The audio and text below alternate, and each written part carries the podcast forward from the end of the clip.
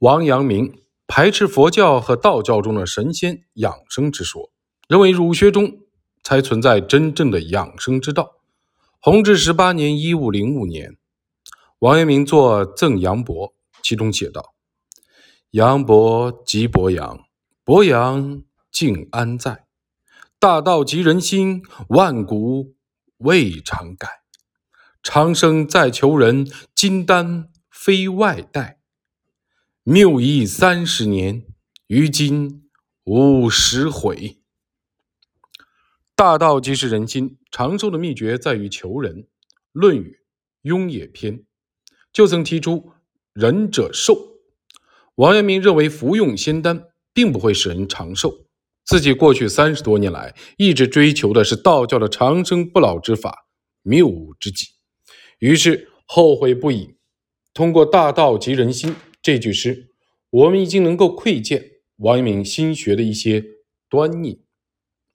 明武宗正德三年（一五零八年），王阳明三十七岁，是年他被贬谪到蛮荒的贵州龙场，农场生活对他的健康造成了极大的影响。历年，有人问他道教与佛教的神仙养生之道，他在回信中写道：“卜成生。”八岁，而极好其说。今已逾三十年矣，齿见摇动，发已有一二茎变化成白，目光仅盈尺，声闻寒帐之外，又常经月卧病不出，药量骤尽，此待奇效也。按照常理，王阳明应该笃信神仙养生之术才对。但他没这样做，反而认为儒学中才有真正的长寿之道。王阳明当时也没有轻率的批判佛道的神仙养生思想，这可能和他不能完全否定很多道教人士确实长寿有关。后世道教出现了一些拔宅飞升和秘术取技等，王阳明对此是极力的否定。王阳明得出的结论。并不是单纯靠理论，而是通过自己的内心的体认才最终悟出的。所以说，王阳明对佛道神仙养生的批判，是他悟得人生奥义的结果。王阳明又指出，盖物儒亦自有神仙之道，颜子三十二而卒，至今未亡也。足下能信之乎？后世上阳子之流，盖方外技术之士，未可以为道。若达摩慧能之徒，则庶己尽之矣。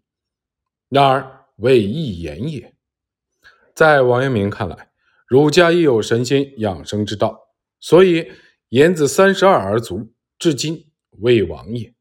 虽然道教因养生之道闻名于世，一些方外之事也被传得神乎其神。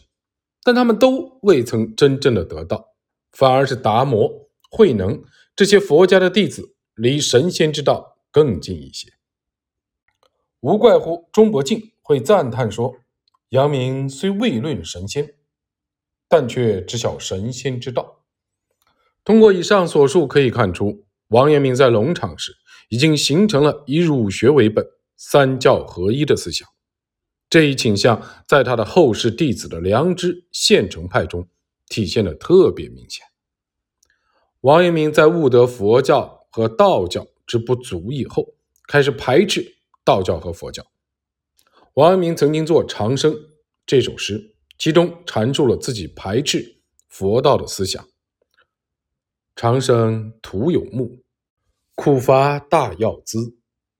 名山遍探历，悠悠。”病生思，委屈一系念，去到日远耳。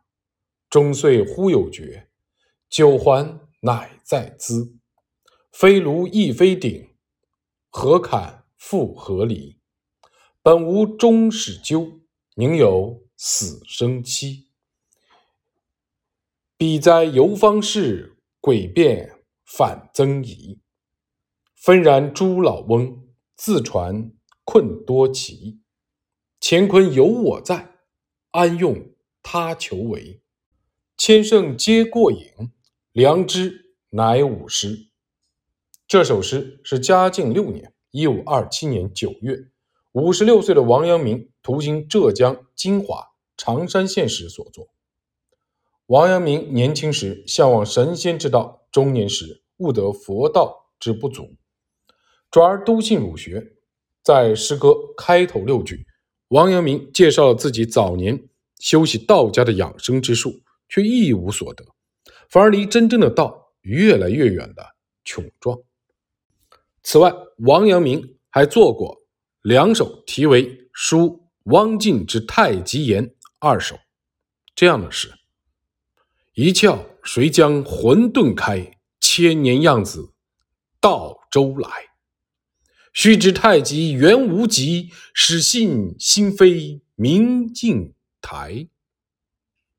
始信心非明镜台，须知明镜亦尘埃。”人人有个圆圈在，莫向蒲团作死灰。